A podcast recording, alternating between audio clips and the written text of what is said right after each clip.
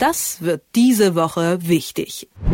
Olaf Scholz ist gerade wirklich nicht zu beneiden. Keine 100 Tage ist er im Amt, hat noch nicht mal seine Antrittsbesuche in allen befreundeten Staaten hinter sich gebracht und trotzdem sieht er sich schon mit zahlreichen globalen Krisen konfrontiert. Die aktuell dringendste und sicherlich auch schwerwiegendste hat mit dem russischen Angriffskrieg gegen die Ukraine zu tun. Wie er und andere Regierungsmitglieder sich da aktuell schlagen, das bespreche ich jetzt mit Tagesspiegel-Herausgeber Stefan Karsdorf. Stefan, schönen guten Morgen nach Berlin. Guten Morgen nach Leipzig. Stefan, nun hat Olaf Scholz am Anfang ja doch einige Tage gebraucht, um eine klare Linie zum russischen Angriffskrieg zu finden. Was würdest du denn sagen? Hat er sie nun gefunden? Ich würde ja schon bestreiten, dass er keine klare Linie gehabt hätte. Er ist noch nicht so schnell und er ist nicht so laut und er hat sich vielleicht was überlegt. Also, Olaf Scholz hat mal so schön gesagt, wer Führung bei mir bestellt, bekommt sie auch. Ich füge hinzu zu seinen Bedingungen. Was haben wir geglaubt, wen wir gewählt haben? Er ist jetzt kein Kanzlerdarsteller, er ist jetzt kein großartiger Staatsschauspieler, wie man mal über Helmut Schmidt sagte, aus Reihen der CDU, sondern ein knochentrockener, ein harter Mann. Und das zeigt sich daran, wie der in dieser Krise vorgeht.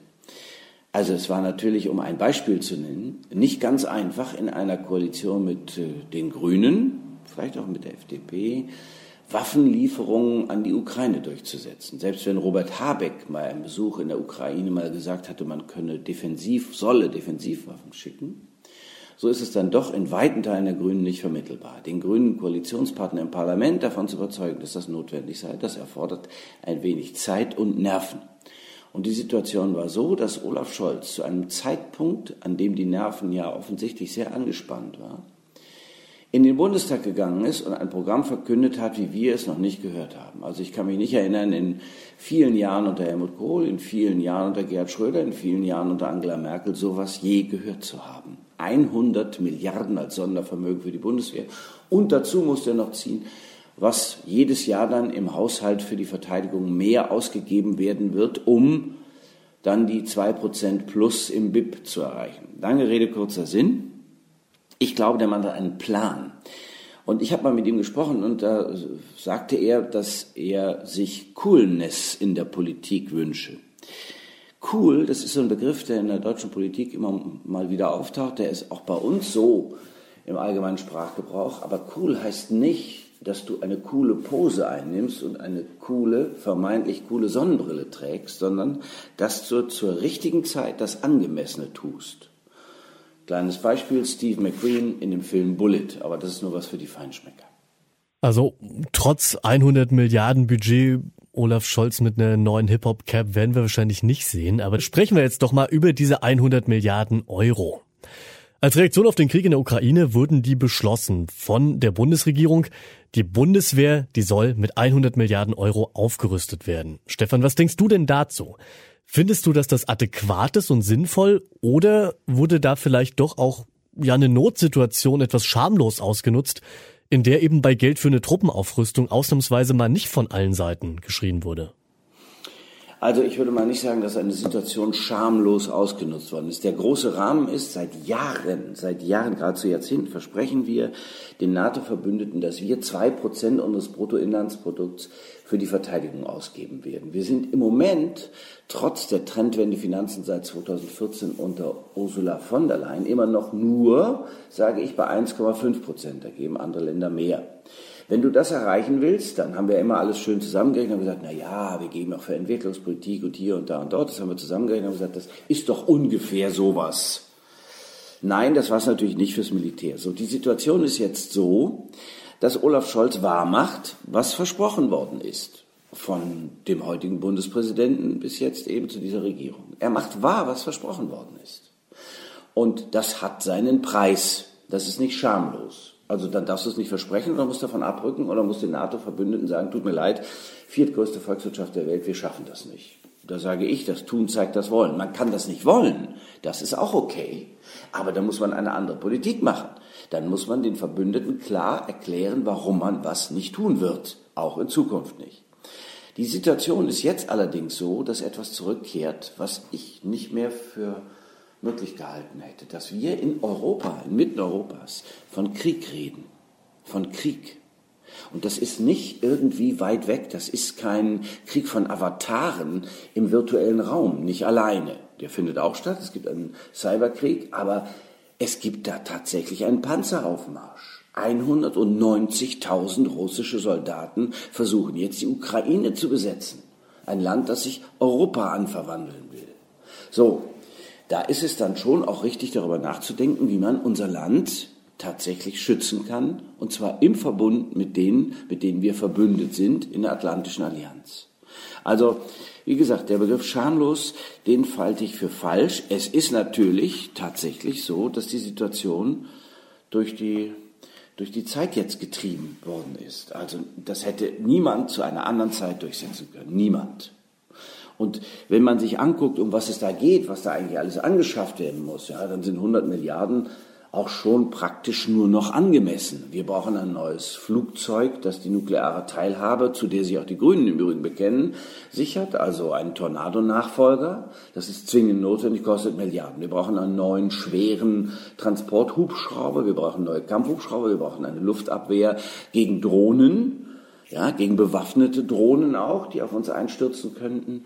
Also wir brauchen ein neues Gewehr, wir brauchen Helme, wir brauchen all das, was eine zum Beispiel Division, die wir auch versprochen haben, eine kriegstaugliche Division, drei kriegstaugliche Divisionen von je 20.000 Mann, alles das, was die brauchen, das müssen wir bestellen und das kostet Hölle viel Geld. Neue U-Boote im Übrigen auch. Hölle viel Geld. Und da sind wir bei den 100 Milliarden und deswegen hat er da nicht einfach irgendeine Zahl gepflückt und hat gesagt, ach, sagen wir mal 100 Millionen, sondern zusammengerechnet mit Puffern, mit allem drum und dran, naja, dann kommst du dabei raus. Nun ist ja die internationale Antwort auf diesen Krieg nicht immer nur Aufrüstung, sondern lässt sich eigentlich am besten mit einem Wort zusammenfassen, nämlich Sanktionen, die auf den Weg gebracht werden gegen Russland auf verschiedenste Art und Weise. Versuche wiederum, Putin jetzt noch umzustimmen, zum Beispiel indem man über Vertraute versucht, auf ihn einzuwirken, die scheint es gegenwärtig nicht zu geben. Wäre das vielleicht ein Ansatz, deiner Meinung nach, über den noch nachgedacht werden sollte, oder ist da bei einem Autokraten, der jetzt ja mit Atomwaffen droht, ohnehin alles verloren und Sanktionen sind das einzige Mittel, was aktuell überhaupt möglich ist? Nie darf man da alles verloren geben, sage ich dir. Nie. Also du musst immer versuchen, kriegerische Mittel zu vermeiden. Das ist das oberste Prinzip. Dafür sind wir Menschen, dafür sind wir politische Menschen, dafür sind wir gute Europäer und hoffentlich auch gute Verbündete über den Atlantik hinweg. Ich will noch drei Punkte sagen. Erstens, es ist keine Aufrüstung der Bundeswehr, sondern es ist eine notwendige Ausstattung einer Armee, die 183.000 Frauen und Männer hat, also SoldatInnen hat, die aber auf mehr als 200.000 aufwachsen sollen. 203, 207.000. Übrigens nach dem Vertrag 2 plus 4 könnten wir erheblich mehr Soldatinnen haben. Haben wir aber nicht, aus guten Gründen. Erheblich mehr, weit über 300.000. Gut, jetzt tun wir das mal zur Seite und sagen, 200, gut 200.000 Soldatinnen und Soldaten gut ausgerüstet brauchen wir. Die brauchen wir auch für internationale Einsätze, an denen wir teilhaben sollen, weil Deutschland tatsächlich international mehr Verantwortung für die Sicherheit und für Frieden und Freiheit übernehmen soll und, ich füge hinzu, jetzt wohl auch will. So, das ist das eine. Das andere ist, die Sanktionen wirken ja. Also das geht ja nicht von heute auf morgen. Du wirfst einen Schalter rum und dann äh, sagen, stehen alle Räder still. Nein, aber jetzt die erste Bank ist pleite in Europa. Äh, da zieht sich richtig was zu. Die Leute kriegen Angst in Russland. Der Krieg kommt jetzt auch im Bewusstsein der Russinnen und Russen an. Das ist ganz bitter. Die stellen das jetzt fest. Die kriegen plötzlich Anrufe von ihren Söhnen, die an der Front in der Ukraine sind und sie wussten es vorher nicht. Nein, nein, das kommt jetzt alles auch durch den Hackerkrieg, den Anonymous erklärt hat.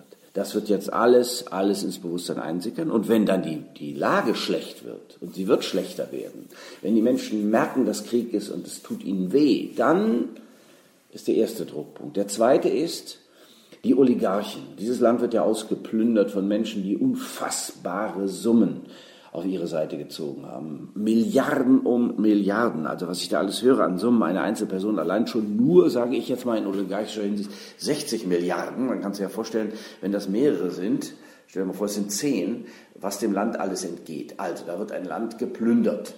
Wenn das so ist, dann ist es aber doch auch, sage ich, doch auch eine Möglichkeit, ähm, darauf zu reagieren und zu hoffen, dass die Oligarchen ihrem Freund Wladimir Putin sagen, du, wir haben unsere Geschäfte, wenn die jetzt kaputt gehen, dann machen wir dir dein Geschäft kaputt. Noch ist es nicht so weit, aber ich sage mal fünf Oligarchen und die sagen Putin, jetzt, jetzt mach du dein Geschäft, aber nicht auf unsere Kosten. Haben wir uns verstanden? Und ich glaube, dass die einflussreich und gefährlich genug für Putin sind. Nicht unterschätzen. Abramowitsch ist benannt worden.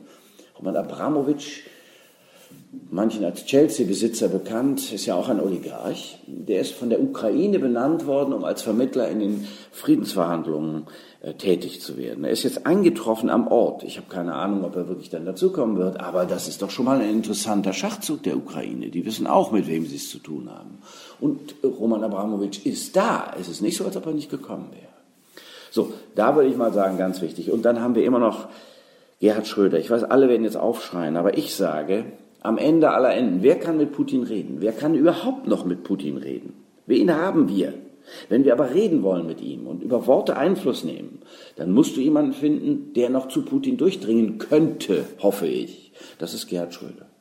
Ich meine, wie der sich jetzt gerade verhält, das ist auf der einen Seite ja, ja, todtraurig, was der alles hört und macht und was ihm jetzt alles geschieht und was da alles passiert. Auf der anderen Seite ist es so, dass er durch dieses ja eigentlich krude Verhalten bei Putin mindestens den Eindruck hinterlässt, einen habe ich noch, der hinter mir steht in dieser Welt, in dieser anderen Welt. So, und wenn er das nutzen wollte, das wäre ja geradezu, ja, das wäre geradezu das, die Beendigung der Tragik Gerhard Schröders.